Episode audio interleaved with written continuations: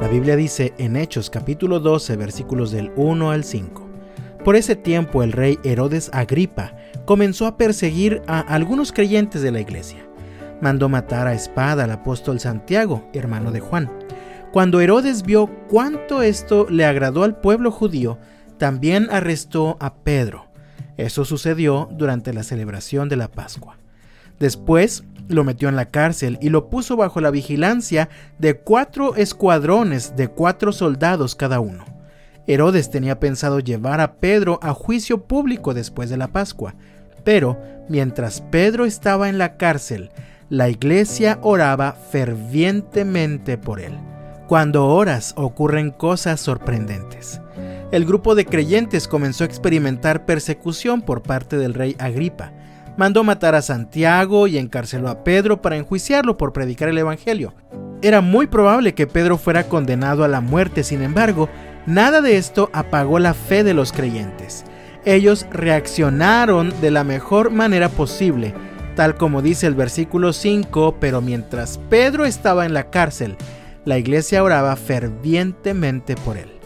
El texto dice que todos los creyentes continuaron unidos, orando fervientemente. El término que se traduce como fervientemente también puede traducirse como entrañablemente y de cualquier forma se refiere a una acción que se realiza a su máximo potencial con el máximo esfuerzo, sin holgura y enérgicamente. Cuando oramos así, ocurren cosas sorprendentes. El texto continúa en los versículos 6 al 11.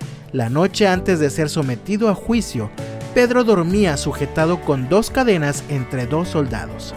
Otros hacían guardia junto a la puerta de la prisión. De repente, una luz intensa iluminó la celda y un ángel del Señor se puso frente a Pedro. El ángel lo golpeó en el costado para despertarlo y le dijo, rápido, levántate y las cadenas cayeron de sus muñecas. Después el ángel le dijo, vístete y ponte tus sandalias. Pedro lo hizo y el ángel le ordenó, ahora ponte tu abrigo y sígueme. Así que Pedro salió de la celda y siguió al ángel, pero todo el tiempo pensaba que era una visión.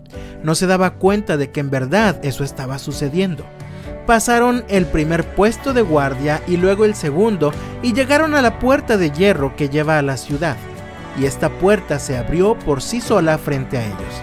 De esta manera, cruzaron la puerta y empezaron a caminar por la calle, y de pronto el ángel lo dejó. Finalmente Pedro volvió en sí. De veras es cierto, dijo. El Señor envió a su ángel y me salvó de Herodes y de lo que los líderes judíos tenían pensado hacerme. Cuando la iglesia ora así, cuando la iglesia se reúne para orar apasionadamente, intensamente, fervientemente, el Señor obra de formas inexplicables. Enfermos son sanados, los recursos se multiplican, las necesidades son satisfechas, los conflictos se resuelven, el dolor es consolado, en fin, todo conforme a la voluntad de Dios. Los creyentes aquel día pudieron haberse dejado llevar por la angustia y la preocupación, pudieron haberse dado por vencidos, pero escogieron lo mejor. Oraron fervientemente y el Señor los sorprendió. Continúan los versículos 12 al 17. Cuando se dio cuenta de esto, fue a casa de María, la madre de Juan Marcos, donde muchos se habían reunido para orar. Tocó a la puerta de entrada y una sirvienta llamada Rode fue a abrir. Cuando ella reconoció la voz de Pedro, se alegró tanto que en lugar de abrir la puerta, corrió hacia adentro y les dijo a todos, Pedro está a la puerta.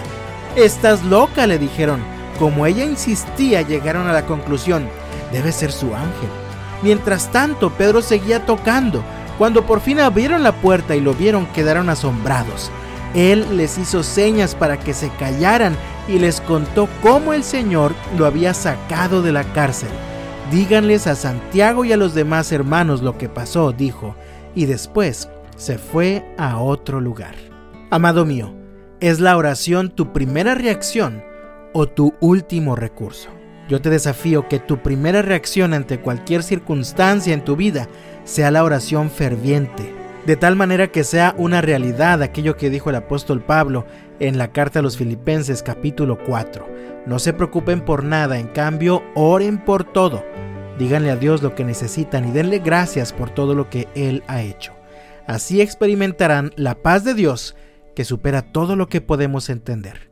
La paz de Dios cuidará su corazón y su mente mientras vivan en Cristo Jesús.